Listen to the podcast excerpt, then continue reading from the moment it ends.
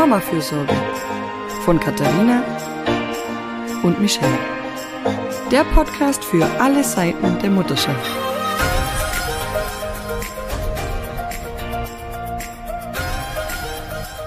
Hallo und willkommen zu einer neuen Folge des Mama-Fürsorge-Podcasts.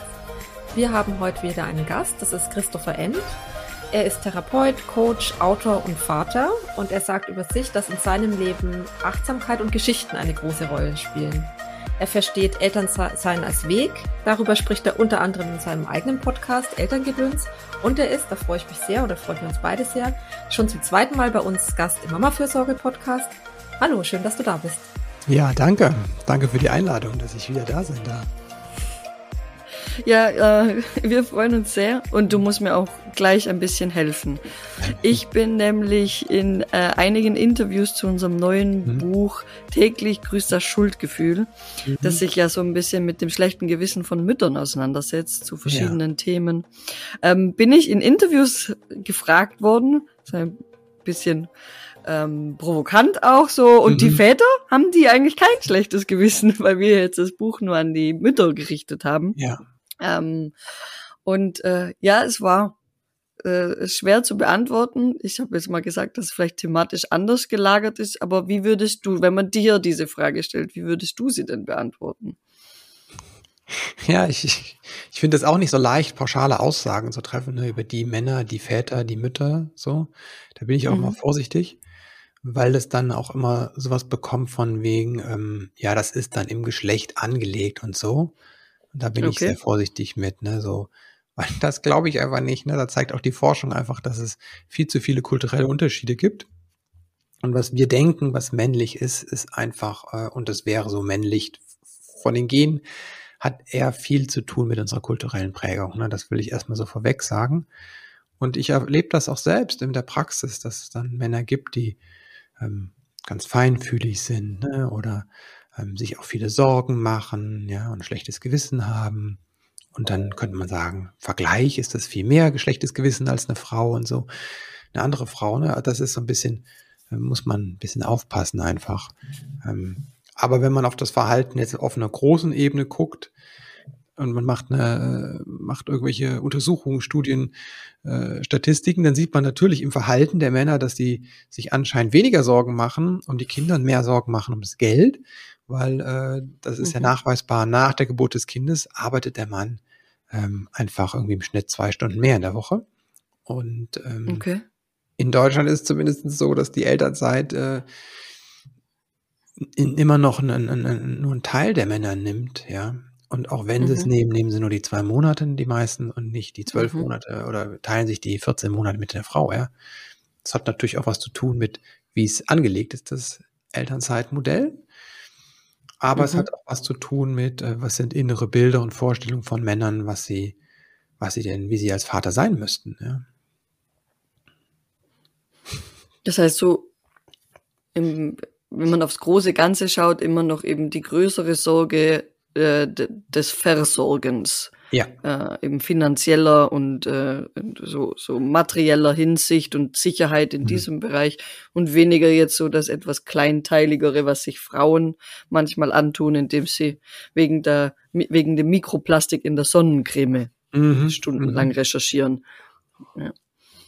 Wie gesagt, ich will nicht also, sagen, dass es bei Männern nicht so gibt, mhm. aber äh, nein, auf das Globale betrachtet würde ich sagen, nein, das ist ähm, mehrheitlich aber genau. nicht ausschließlich. Mhm. Ja.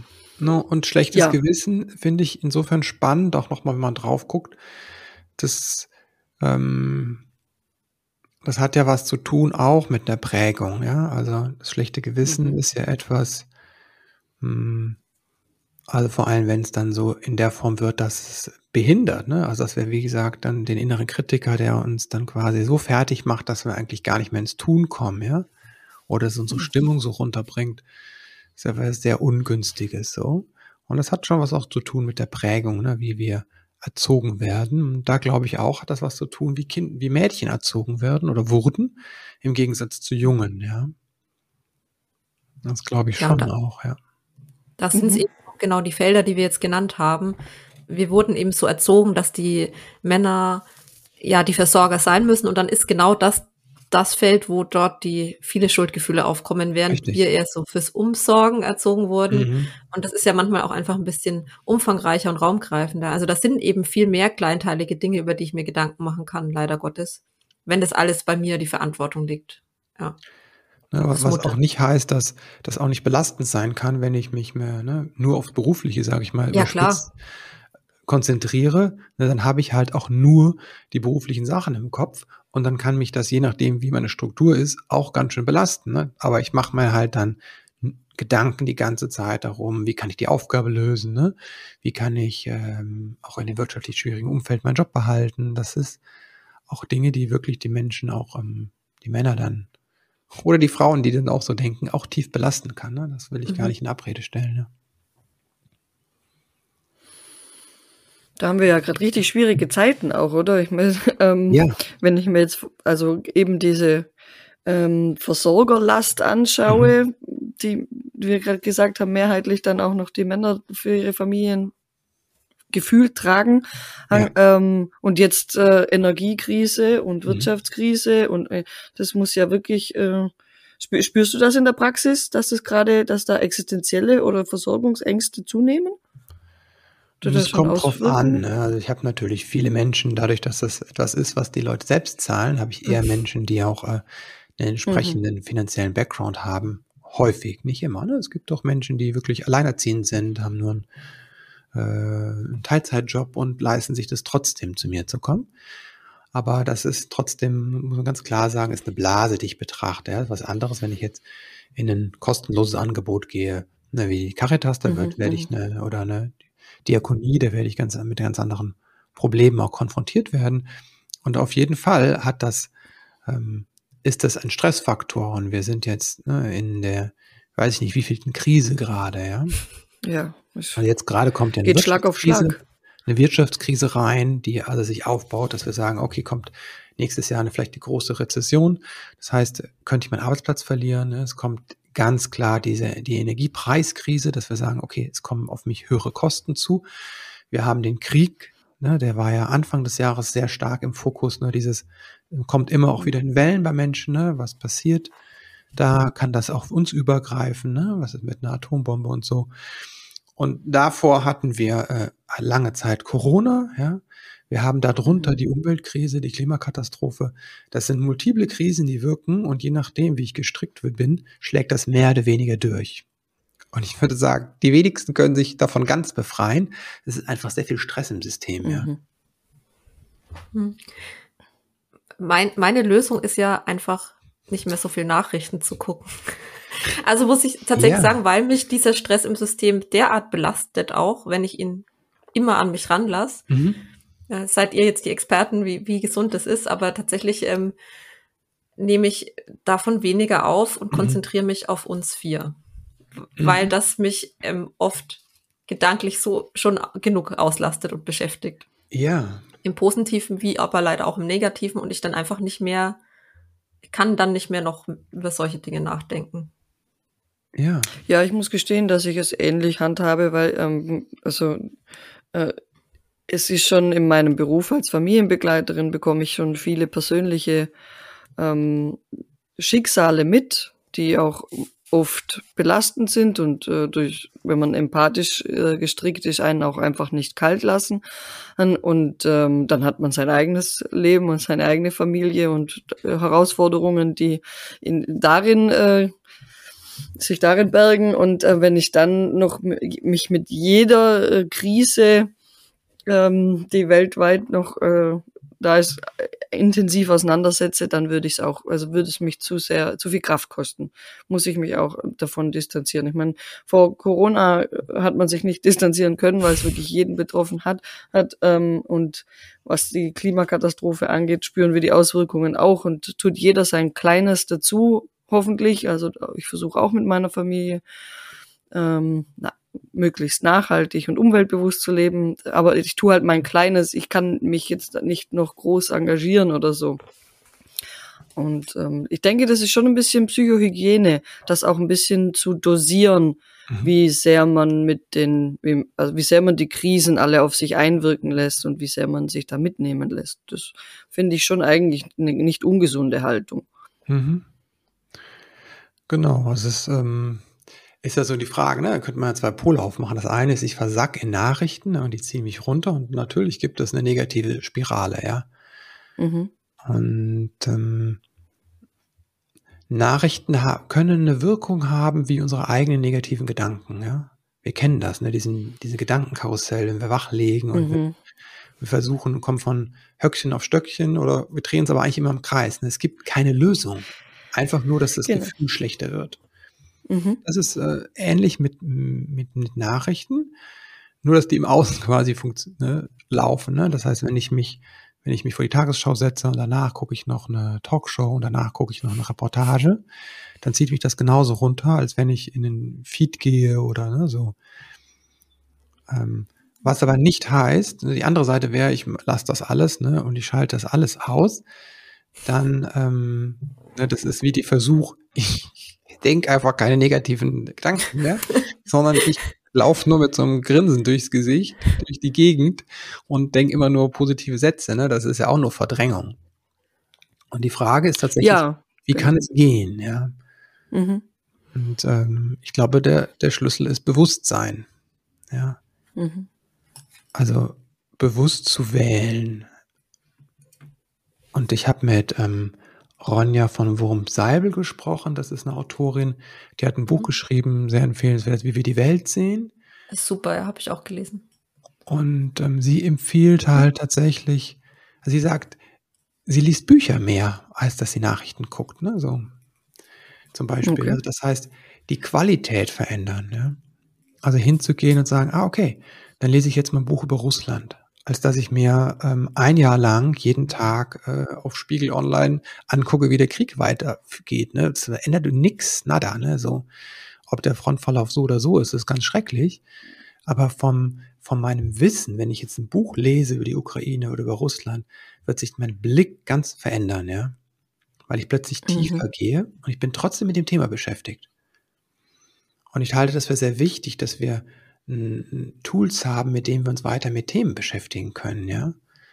Das betrifft die innere Welt wie die äußere Welt, ja. Und das ist, ähm, was ihr gleichzeitig sagt, ist, dass man muss sich gut schützen. Diese Psychohygiene ist super, super wichtig. Also ich habe letztens was geteilt über, ähm, über was im Iran Mhm.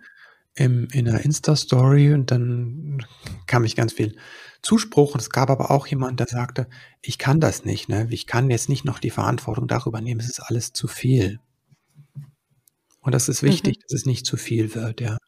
Es geht auch nicht darum, die Verantwortung zu übernehmen für alles, aber ähm, wie kann ich denn im Kontakt sein damit?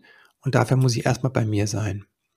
Und dann wäre es natürlich von meinem, ne, meiner Denke, ne, ich muss das auch nicht alles lösen, aber kann ich damit mitfühlen, ja? Kann ich im Mhm. Mitgefühl sein, sagen, okay, das berührte mich, dass die dort im Iran gerade eine Revolution wagen, ja, und mit ihrem Leben bezahlen, ne, und dass die Frauen so aufstehen. Dafür habe ich einen großen Respekt, ne, so. Aber das kann ich nur, wenn ich innerlichen Halt habe, ja. Wenn ich schon Mhm. am Ende bin von meiner Kapazität, ne, kann ich das nicht mehr. Dann bin ich nämlich nicht im Mitgefühl, sondern bin ich im Mitleid. Ja, Mhm. dann werde ich beflutet von diesen Sachen. Und das hilft auch keinem, ne, so. Wir haben ähm, jetzt am Tag dieser Aufnahme habe ich auch gerade einen neuen Blogartikel bei uns hochgeladen. Da geht's ähm, jetzt gerade in so einer Serie auch ein bisschen um Nachhaltigkeit. Also Mhm. wir hatten ja die Klimakrise schon angesprochen Mhm. und Schuldgefühl. Und Ja. das finde ich spielt da auch mit rein, dass man dann halt manchmal ein Schuldgefühl hat, weil man jetzt nicht nachhaltiger leben kann aktuell Ja, oder weil man sich da nicht mehr dafür einsetzen kann. Also mir geht es schon so. Ich äh, diese Frauenrechte zum Beispiel sind mir so wichtig und ich Ja. denke, was kann ich da tun? ja. Und da haben wir auch geschrieben, dass eben Ressourcen halt eine Rolle spielen. Mhm. Also im, jetzt bei der, bei der Klimakrise tatsächlich auch fi- finanzielle Ressourcen. Ja, Mhm. wie nachhaltig kann ich im Moment leben, wenn ich eh schon jeden Cent umdrehen muss? Ja, noch mehr als vorher. Aber auch, aber auch Mhm. mentale, ja. Mhm. Wie, wie weit kann ich es verantworten für mich, ähm, mich da reinzudenken? Das, ähm, dass man da nicht auch noch Schuldgefühle dann oben drauf packt. Auf das schlechte Gefühl, dass, was alles los ist, dann auch noch ein schlechtes Gefühl zu haben, weil man nicht mehr schafft. Und ich, das, da ist in Ressourcen und Kraft ist immer wieder der innere Halt, den, den du ansprichst, finde ich da ganz wichtig, dass man sich das bewusst macht, dass man nicht allein die Welt retten muss und kann. Ja, das ist auch nicht äh, unsere Verantwortung in der Gänze. Ne? Das heißt nicht, dass es überhaupt nicht unsere Verantwortung ist, aber man muss gut gucken. Ne? Es gibt auch da wie in Innen und Außen, also ein Teil, der ist mein persönlicher Teil und der macht einen Unterschied, ja. Also es, wir sehen das an vielen, vielen Stellen, wie Veränderung funktioniert über die Jahrzehnte, ne? Also wenn wir jetzt über die Jahrzehnte schauen, sinkt der Alkoholkonsum. Ne? Es ist immer noch hoch und ist in der Pandemie wieder hochgegangen. Ja? Und es gibt bei Jugendlichen auch, nimmt es wieder zu in manchen Teilen. Aber grundsätzlich sinkt auch der Alkoholkonsum von Jugendlichen. Und das können wir auf viele Dinge so machen, dass der Einzelne, ne, der, der schon einen Unterschied macht über die Zeit. Aber es gibt auch eine Verantwortung oder und von oben. Ja, wenn der Rahmen nicht gesteckt wird, ne, wenn die eine Pipeline bauen und mit Russland das machen, na sorry, das habe ich nicht gemacht. Ne? Ich war da noch nie dafür. Ja. Wenn mhm, es immer noch einfacher gefragt. ist, ja, äh, ein äh, Ort wegzubaggern, also in NRW, wir, wir baggern jetzt gerade hier, baggern wir gerade für die Braunkohle, äh, wird gerade ein Windkraftpark äh, abgebaut und ein Solarpark abgebaut, ja. Du kannst aber also kein jetzt wirklich, okay, ich hatte die Nachrichten gesehen und dachte, es wird noch dagegen, was, was, es wird aber, passiert. Du kannst aber keinen Windpark neu bauen, das ist gerade unmöglich in NRW, ja. Ach Gott. Aber es geht in, äh, ein äh, Flüssiggasterminal aus, aus dem Nichts rauszustampfen, das geht gerade an der Nord- und Ostsee, das können wir gerade machen. Und das sind Dinge, ne, die sind wirklich, die sind da oben angesiedelt, ne. Mhm. Ja. Und es braucht wirklich ja. beides. Ne? Es braucht äh, mein kleines Beitun und es braucht da oben große Veränderungen im System, sonst geht das nicht. Ja? Und das ist wirklich schwierig, ne? weil wir, ähm, das ist die Verantwortung, die sagt, und das schlechte Gewissen, wie wir da drin sind. Ne? Was ist mein Teil und was ist der Teil der anderen? Ja. Und das ist eine Paradox, das ist ein paradoxes Ding, ne? Ich drehe auch den, ja, wir haben die Heizung noch nicht angeschaltet, jetzt, wo wir hier sprechen. Und genau, zu Hause abends mit der Decke auf dem Sofa. A, um ja. wegen, dem, wegen dem Geld und B, auch, weil ich denke, äh, mal gucken, wie geht es denn auch ein bisschen weniger? Ne? Und ich kann das, ne? ich bin gut in mir, ich kann auch ein bisschen einen Grad Kälte aushalten und äh, ich mache das dann auch für die Gemeinschaft, damit das Gas ein bisschen länger hält. Aber es ist natürlich irrsinnig, wenn gleichzeitig jemand eine Pipeline sprengt und es geht Millionen Methan da in die Atmosphäre, das ist, ne, da ist mein Beitrag, ist einfach ein Witz dagegen. Ne? Und in dieser Paradoxität zu sein, das ist für uns ganz schwierig, uns Menschen. Mhm. Ihr seht nicht, dass ich hocke hier auch mit der Decke und Michelle ist ja. auch ganz warm eingepackt. Dieser äh, Herbst ist spannend. Ja, auch ja. diese, was du sagst, dieses System und was von oben kommt, das betrifft ja auch, wenn wir unsere Themen immer besprechen, ähm, Elternschaft, Familienleben, mhm. ne? auch da, mhm. wenn es um Vereinbarkeit und so viele Themen geht, mhm. ist ja auch, was Nathalie Klüver in ihrem Buch ganz äh, viel ähm, sagt zum Thema Kinderfeindlichkeit ähm, mhm. oder Familienfeindlichkeit, dass wir halt und da sind Michelle und ich auch sehr überzeugt, wir können unsere Lage verbessern, wir können gucken, mhm. wie können wir es uns gut machen, aber es gibt halt auch Grenzen. Richtig. Ähm, wenn das System völlig gegenläufig zu dem ist, was wir eigentlich bräuchten. Mhm. Dann müssen wir so ein bisschen Auswege schaffen und so ein bisschen tricksen manchmal. Aber wünschenswert wäre natürlich, ähm, dass dieses System uns äh, gar nicht dazu zwingt, so uns außenrum zu mogeln. Ja. ja. ja. Ja, ja, ich hatte da gestern auch wieder eine Diskussion auf ähm, äh, Twitter dazu, dass es also äh, natürlich ist politischer und gesellschaftlicher Wandel ähm, nötig in vielerlei mhm. Hinsicht, also mhm. Nachhaltigkeit, äh, ähm, Toleranz, äh, Familienfreundlichkeit, Vereinbarkeit, also all diese Dinge brauchen gesellschaftliche und strukturelle Veränderungen. Äh, und äh, und die kleinen Änderungen, wo wo ein Papa mehr, ein Papa mehr Elternzeit nimmt und sein mini kleines System ja. verändert, wo ja. eine Frau lernt, äh, mehr Verantwortung äh, abzugeben und mehr für sich einzufordern, zum Beispiel, also mehr, mehr bei sich zu sein. Da bin ich auch wieder bei der Verantwortung. Und ähm, ich erlebe häufig Menschen, die Verantwortung für Dinge übernehmen, die nicht nicht die ihre mhm. ist. Also ja. so, ähm, für die Ressourcen anderer, statt ja. Mhm. bei sich zu sein. Also ich habe meine Verantwortung für meine Kinder, aber ob, ob es der ob es der Oma zu viel ist, mir zu helfen oder nicht, ist eigentlich tatsächlich ihre Verantwortung mit ihren Ressourcen und ich kann sie darum bitten, mir diese zu kommunizieren, aber ich kann die Verantwortung dafür eigentlich nicht übernehmen, weil das ist ein anderer erwachsener Mensch. Und das sind so, so kleine ähm, Mind-Changer, Mind-Setting-Sachen im Kleinen, in meinem Minisystem und auch kleine Handlungen, die dieses kleine, äh, die dort was bewirken. Und so können ganz viele kleine Sachen halt dann auch auch größere Sachen verändern. Also es kann nicht nur eine Sache sich ändern. Ich kann mhm. nicht nur im Kleinen was tun und es kann nicht nur äh, die Regierung was zur Elternzeit machen und dann nehmen es die Papas aber nicht. Das also funktioniert ja dann auch nicht, oder? Es muss ja an beiden Seiten was getan werden. Ja. Das wäre mein Mini-Monolog. Ja, das ist wirklich für uns schwierig, äh, das auszuhalten. Ne? Äh, ich muss mal ja. auch nachgucken, wie es ausgesprochen wird. Ne? Also ich kann mir das Wort auch nicht so gut merken. Äh, für alle, die zuhören, ich bin jetzt nicht so der belesene Fachworte, sondern ich lese gerade okay. ab. Ambiguitätstoleranz heißt das schöne Wort. Ah ja. Ne? Mhm. Das habe ich von genau. Nora Imlau. Und äh, das heißt, dass, dass, dass wir Widersprüche aushalten können. Ne? Mhm. Und äh, das ist ganz wichtig, äh, damit das, was du passiert, äh, gesagt hast, passieren kann, ne? damit ich kleine Schritte machen kann, muss ich aushalten, dass zum Beispiel jetzt gerade so eine bescheuerte Pipeline gesprengt wurde und das mhm. Methan da in die Atmosphäre geht und super, viermal so, glaube ich, klimaschädlich ist, als hätten wir es verbrannt, ja. Also hätte man eine Fackel draus gemacht, wäre es nicht so klimaschädlich gewesen, als wenn das Methan direkt rauskommt. Ne? Und das auszuhalten, ähm, das ist eine Herausforderung für uns. Und dann trotzdem meine Schritte zu machen, wie du sagst, diese kleinen Schritte. Weil dann passiert das Spannende, wenn ich zu mir gehe und diese kleinen Schritte mache in dem Rahmen, der möglich ist, fühle ich mich kompetent, ne? fühle ich mich selbstwirksam. Mhm. Und dann wird es wieder einfacher, noch mehr auszuhalten von dem Scheiß. Ja. Genau. Aber dann wollen wir mal von dem ganzen Scheiß jetzt einen positiven Dreh versuchen. Wie komme ich zu mir? Also was wäre denn jetzt so, so was, wie schaffe ich das denn? Wie komme ich zu mir? Wie werde ich, wie, wie bin, wie kann ich in meiner Mitte besser sein oder meine Verantwortlichkeit besser spüren und mich besser abgrenzen von den Verantwortlichkeiten anderer, von den Großen? Was wäre dein Ak Akzeptanz? Ak Akzeptanz. Annehmen, ne? Es wird schon sehr spirituell, aber das mhm. ist wirklich ähm, die Fähigkeit, die Dinge zu nehmen, wie sie sind und sie nicht anders haben zu wollen.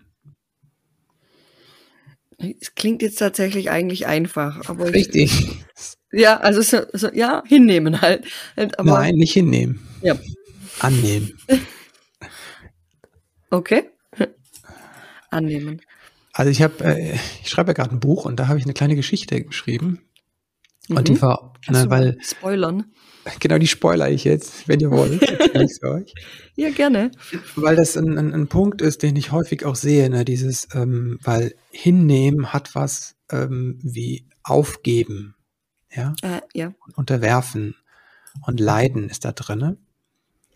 Äh, das, weil mir das oft begegnet, wenn die Kinder, wenn die Eltern mit der Wut zu, zu mir kommen, der Wut ihrer Kinder, und die aus dem merken, ah, der Kampf ist nicht gut, ne? Das ist nicht gut, jetzt gegenzuschreien, gegenzuhalten, zu drohen, zu schimpfen. Das macht nur noch mehr Stress.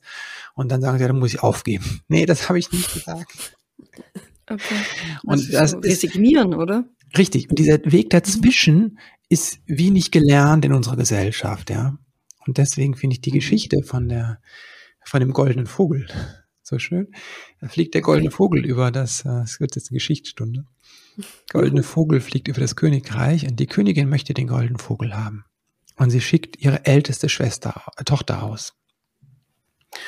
Und das ist eine starke Frau, ne? So, die folgt dem goldenen Vogel und dann kommt sie plötzlich an eine Stelle, wo ein großer, riesiger Felsbrock auf dem Weg liegt. Und sie kann nicht weiter und sagt, ah, den schieb ich weg.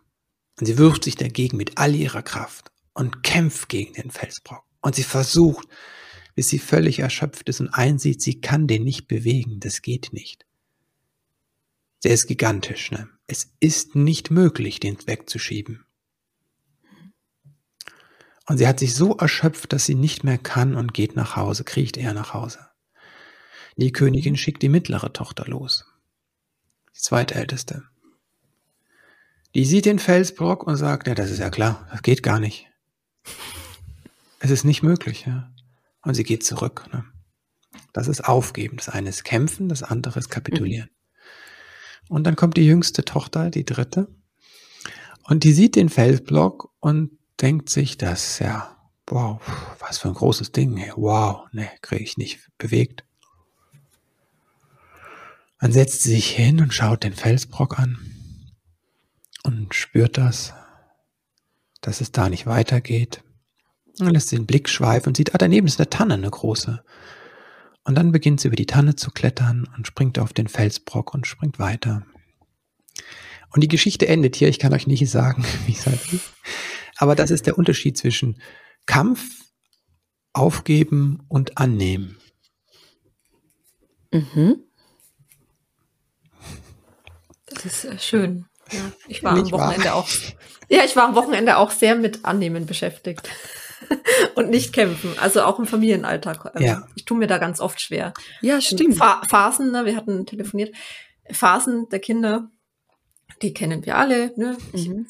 Und wir, wir selbst haben auch Phasen, würde ich sagen, die einfach ja. so anzunehmen und dann nicht dagegen so, so zu kämpfen und mich zu wehren. Und äh, ja. da hat mir ein langes Telefonat mit Michelle mich da ein bisschen durchgelotst und mir geholfen und es geht schon viel besser, aber ähm, diese, diese Geschichte veranschaulicht das vielleicht sehr mhm. bildlich, wenn man da sich das, das nochmal ähm, vor Augen führen will, was, was damit gemeint ist, ja. Und wo hast du angenommen und was war der Unterschied bei dir? Das Annehmen statt das Aufgeben? Ja, ich habe, ähm, ich kann da jetzt nicht ins Detail gehen, aber ich, ja. ähm, ich habe halt sehr mit mir gehadert und die Schuld bei mir gesucht ja. und, und, versucht, irgendwas zu ändern, dass es jetzt anders wird und zwar mhm. sofort, mhm. jetzt gleich. Okay. Ähm, ja, wie mich gegen diesen Felsen zu schmeißen. Genau, das ist und ähm, mhm. dann habe ich den Schritt zurück gemacht und mal geguckt und angenommen ähm, und und äh, auch angenommen, dass ich jetzt vielleicht keine Tanne finde, sage ich mal, sondern ähm, das einfach da Geduld haben muss und warten muss bei mhm. so einer Phase mit dem Kind. Mhm. Ähm, ich, ich habe jetzt schon länger Kinder und ich weiß das eigentlich, aber in der einen Sache ging es äh, gerade gar nicht bei mir. War, war ja. eine persönliche Sache. Ähm, ja, aber da habe ich auch erst mit all meiner Energie mich so dagegen gewehrt und das, da ging es mir ganz schlecht und ähm, dann mhm. jetzt äh, paar Tage später kann ich das leichter annehmen. Noch nicht hundertprozentig, aber viel leichter. Ja. Mhm. Aber das, also habe ich auch öfter in der Beratung einfach so, dass es wirklich, ähm, es gibt, es gibt irgendwas am, am Kind, was dann kurzzeitig irgendwie, äh, was eine Veränderung im mhm. Verhalten des Kindes und Eltern würden das gerne wirklich sehr schnell, weil es irgendwie fürs, fürs System gerade äh, ja. anstrengend ist, würden sie es eigentlich gerne ganz schnell ändern und, und kommen mhm. dann eben mit der Bitte so, was kann ich tun? Wie kann ich das jetzt ganz, also mhm. was kann ich ändern, damit alles wieder ist wie vorher oder wieder gut ist oder so? Und ähm, da ist oft, ähm, ganz, äh, oft das erste hilfreiche Mittel zu sagen, okay, ähm, äh, das ist jetzt so und das mhm. ähm, ähm, wird also nicht, das ist jetzt so, du musst einfach äh, einfach äh, kapitulieren, sondern und diese Phase ist sogar wichtig und deine mhm. Geduld ist jetzt wichtig, dass sich diese Phase entwickeln kann und äh, dass du sie begleitest und nicht mhm. bekämpfst oder dich rausnimmst und nicht verfügbar bist, zum Beispiel. Ja. Also das ist ja dann oft bei Eltern so dieses entweder kämpfe dagegen oder ähm, ich heb die Hände und mach nix genau. und lass es halt einfach plätschern. Und dazwischen ist dieses Begleiten. Ähm, und das habe ich ganz oft, auf dass es eigentlich schneller gehen sollte. Und ähm, ja, das passt sehr gut zu also dein, mhm. deine Geschichte werde ich mir auch, werde ich mir mitnehmen, weil die passt zu dieser Situation, ähm, die ich oft erlebe in der Elternberatung ziemlich gut. Mhm. Ja, die kommt in dein neues Buch. Ähm, darfst du schon bis, darfst du auch schon sagen, um was es sonst, also was das große Thema ist oder wann wir dieses Buch im März kommt es raus. Dürfen? Im März, Im März kommt es raus. Wenn ich heute mit den Texten fertig werde. okay. No pressure. okay. Also das ist schon geschrieben, ich arbeite nur, arbeite nur noch Korrekturen rein. Ne? Mhm. Okay, eigentlich schon fertig. Ja, gut, dann sind wir gespannt. Dann können wir uns vielleicht im nächsten Jahr wieder hören. Mhm. okay. Ja, ähm, ja, das war jetzt eigentlich eh schon ein ziemlich, äh, ziemlich guter Umgang mit dem äh, schlechten Gewissen, oder? So die Achtsamkeit. Mhm. Ähm, die, ähm, ich versuche es auch mal, Ambiguitätstoleranz. so können wir die Folge aber nicht nennen. Das kann niemand Schlechtes Gewissen ist ganz gut, ne? Ich habe auch gerade ein Programm, ne, vom, äh, das heißt guten Gewissens, so, ne? Im Kurs. Weil das ist ein, ah, okay. das ist tatsächlich ein, das haben viele, ähm, es gibt auch dieses äh, ich habe was falsch gemacht in der Vergangenheit. Ne? Also das ist ja auch, wenn Leute dann so ein bisschen sich beschäftigen, denken sie, um Gottes Willen, was habe ich gemacht? Dann kommt ja auch mhm. gerade bei Müttern nochmal ein schlechtes Gewissen rein. Häufig so. Und da, ähm, da einfach einen liebevollen Umgang mitzufinden, das ist sehr wichtig, weil das, also ein Gewissen ist etwas Wichtiges, ja. Das hat ja auch was zu tun damit, ähm, mit Empathie, das hat was zu tun mit Verantwortung, das hat was zu tun mit einem sozialen Miteinander, mit Regeln. Insofern mhm. ist ein Gewissen wichtig. Nur, ähm, um wieder auf, äh, also die Menschen in der Care-Arbeit haben oft ein schlechtes Gewissen, ja. Und die Menschen, die äh, für viele Probleme verantwortlich sind in den Jobs, die wir haben, die haben kein Gewissen, ja. Also dass die Finanz, äh, die Finanzkrise damals, der Zusammenbruch von den ganzen Banken, hatte damit zu tun, dass da Menschen am Ruder waren, die überhaupt kein Gewissen hatten anscheinend, ne? Sonst mhm. hätten die mhm. nicht immer schlimmere Sachen zusammengebastelt, ne? Dass die ganze Umwelt hier, ne, dass wir die so an die Wand gefahren hat, hat damit zu tun, dass viele Leute in Positionen waren, die überhaupt kein Gewissen haben. Ja, also ein Gewissen ist nicht per se schlecht. Nur wenn es uns ja. blockiert, ne, dann ist es nicht mehr hilfreich. Deswegen mhm. dürfen, glaube ich, viele Mütter von ihrem schlechten Gewissen da äh, viel loslassen. Und Gewissen ist hilfreich und andere Menschen dürfen ein Gewissen entwickeln, die noch eigentlich gar keins haben oder es weggedrückt haben. Es geht darum, dass ein Gewissen uns ins Handeln bringt, ja. Sowohl als Konzernboss, der sagt, oh, jetzt nehme ich, übernehme ich Verantwortung. Und es gibt diese Menschen, ja. Es gibt diesen, ähm, äh, so ein kommt aus Wuppertal, so ein Industrieller, der hatte ein Unternehmen für Insektenfallen. Und der hat irgendwann verstanden, dass mit dem, was er tut, er der Umwelt einen Schaden zufügt. Und dann hat er angefangen, auf die Insektenfallen hinten drauf zu schreiben, wie man äh, Insekten in seinem Garten schützen kann. Der hat Verantwortung übernommen. Und das Gleiche gilt für, für, äh, für Eltern, für Mütter, dass die lernen, das Gewissen so zu nutzen, dass sie in das Handeln kommen. Ne? Nicht, dass es sie erstickt. Das ist ja etwas, was uns erstickt, dieses schlechte Gewissen. Oh Gott, ne? jetzt habe ich eine Mikroplastik ne? und dann muss ich eigentlich noch, äh, den muss ich noch gesund kochen und dann muss ich eigentlich mein Kind nicht so viel anschreien und eigentlich sollte ich noch äh, hübsch aussehen, ne? was ja total bescheuert ist. Ne? Ganz ehrlich. Ja, ja, aber es stapelt sich genauso auf. Ja, kommt eins zum anderen, ja. Und mhm. das bremst uns dann, ne? So. Und wenn wir da in Kontakt kommen, dass das Gewissen uns hilft, zu sagen, ah, ne, das ist wieder, wo wir eben sagen, wie kann ich denn in diese Veränderung kommen, ne? Und das ist egal, ob ich dann sage, ich möchte was in meiner, ich möchte die natürliche Umwelt schützen oder ich möchte mein Kind schützen, ne? dass ich in diese Verantwortung komme, dann komme ich ins Handeln, in die Selbstwirksamkeit, ne? Und dann ist das Gewissen was Hilfreiches. Mhm. Und dann komme ich in Ja, das war uns im, mhm. das war uns im Buch auch wichtig. Also wir haben das mhm. Gewissen nicht an und für sich einfach verteufelt. Nee, nee, nee, genau. Äh, genau, sondern das ist ähm, dass man es hinterfragt. Also wenn es sich meldet, dass man es sich auch anschaut. So, okay, mhm. warum kommst du jetzt? Jetzt kommst du, weil ich so geprägt wurde, oder kommst du wegen irgendeiner Erwartung, die von außen an mich herangetragen mhm. wurde? Zum Beispiel wäre die, die Optik, wie die du gerade angesprochen hast, ist meistens ja eigentlich so ein aufgestülptes mhm. äh, Bild von außen. Ähm, genau. Oder kommt dieses schlechte Gewissen zu mir, um zu sagen, oh, da müsstest du vielleicht was verändern. Da, äh, wenn du da ähm, achtsamer bist, dann eben würdest du vielleicht dein Kind weniger anschreien. Also vielleicht da, dass es mich wirklich zu Verhaltensänderungen anregt, die unser Miteinander verbessert. Oder eben mhm. ist es ein eher unnützes oder unangebrachtes schlechtes Gewissen, das mich einfach nur triezt. Ja. Und, und quält und piekst und gar keinen wirklichen guten Sinn hat, weil dann, dann habe ich mich voll gestresst und sehe super aus und Schrei, schrei wieder mit meinem Kind, weil ich eine Stunde im Bad gebraucht habe. Was weiß ich, gell? Total absurd. Mhm. Ähm, also ja, das, ähm, aber es ist, ein, es ist schon auch ein Kompass, das schlechte Gewissen, der mir helfen kann, ähm, da hinzugucken, wo ich vielleicht doch noch Lernpotenzial, Wachstumspotenzial auch ist.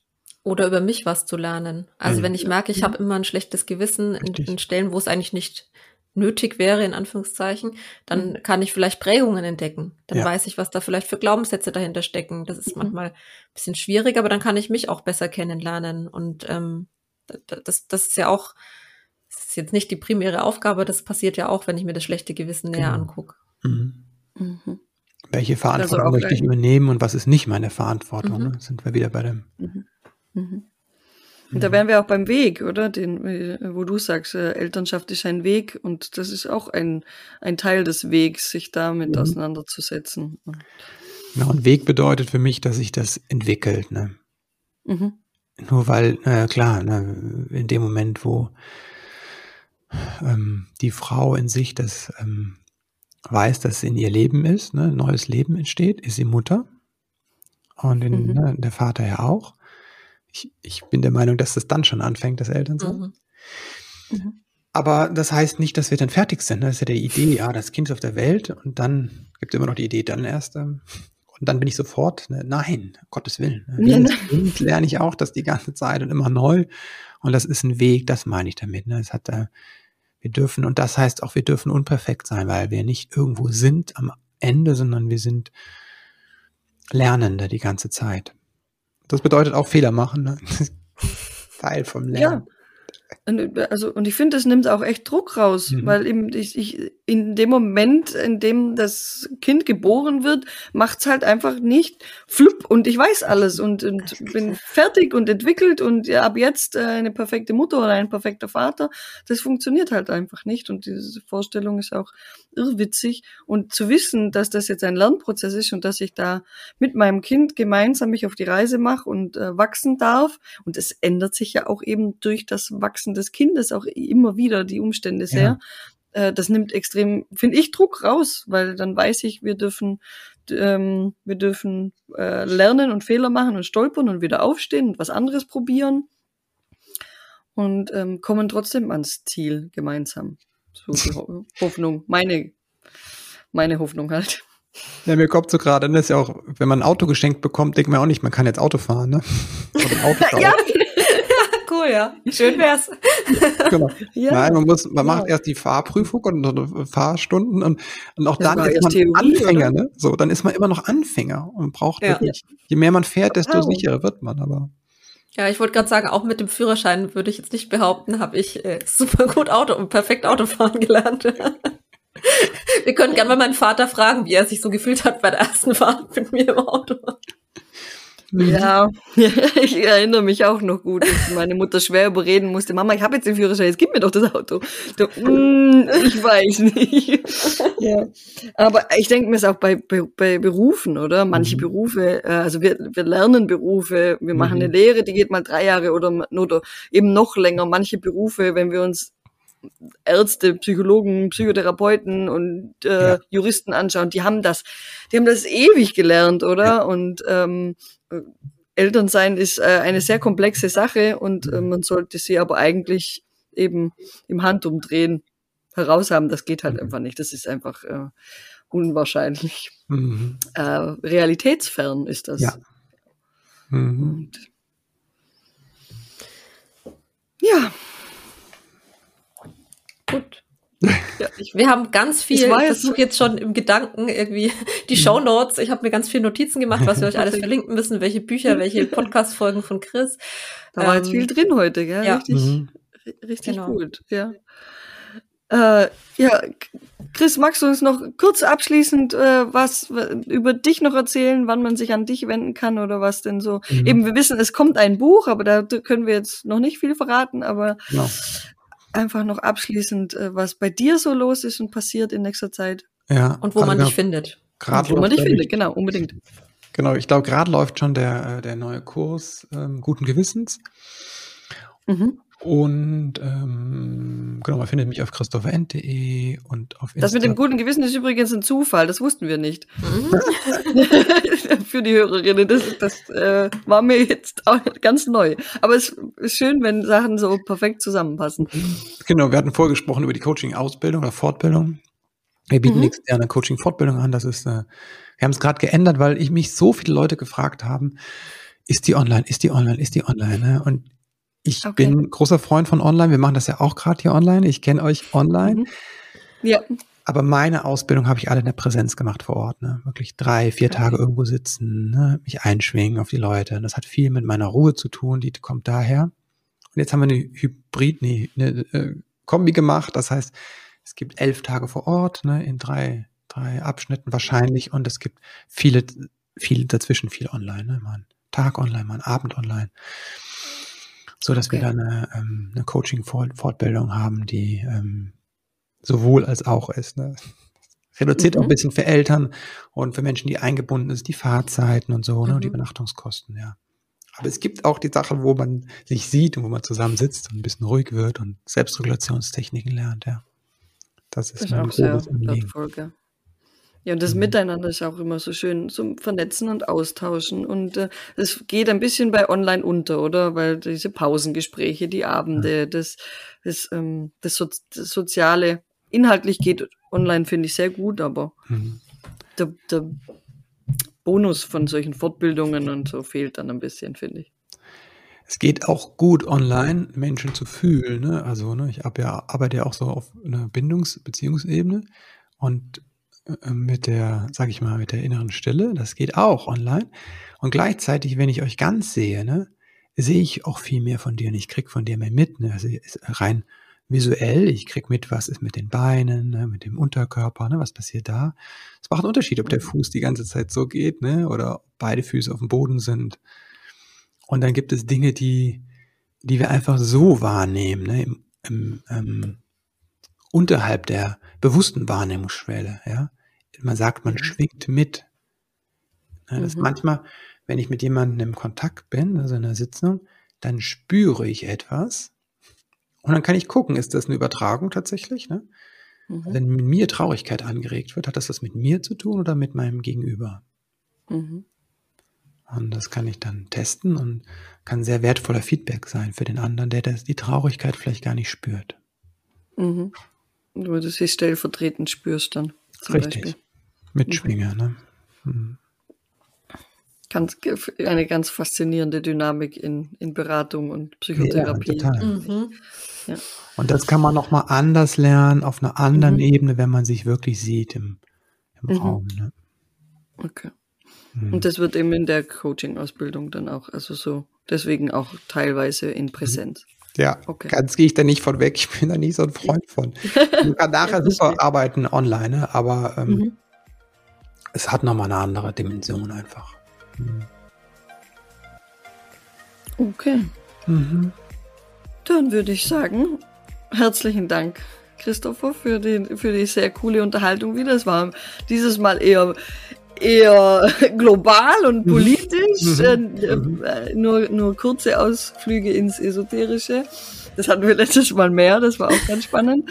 Und, aber es war auf jeden Fall sehr äh, ja, inspirierend, finde ich. Mhm.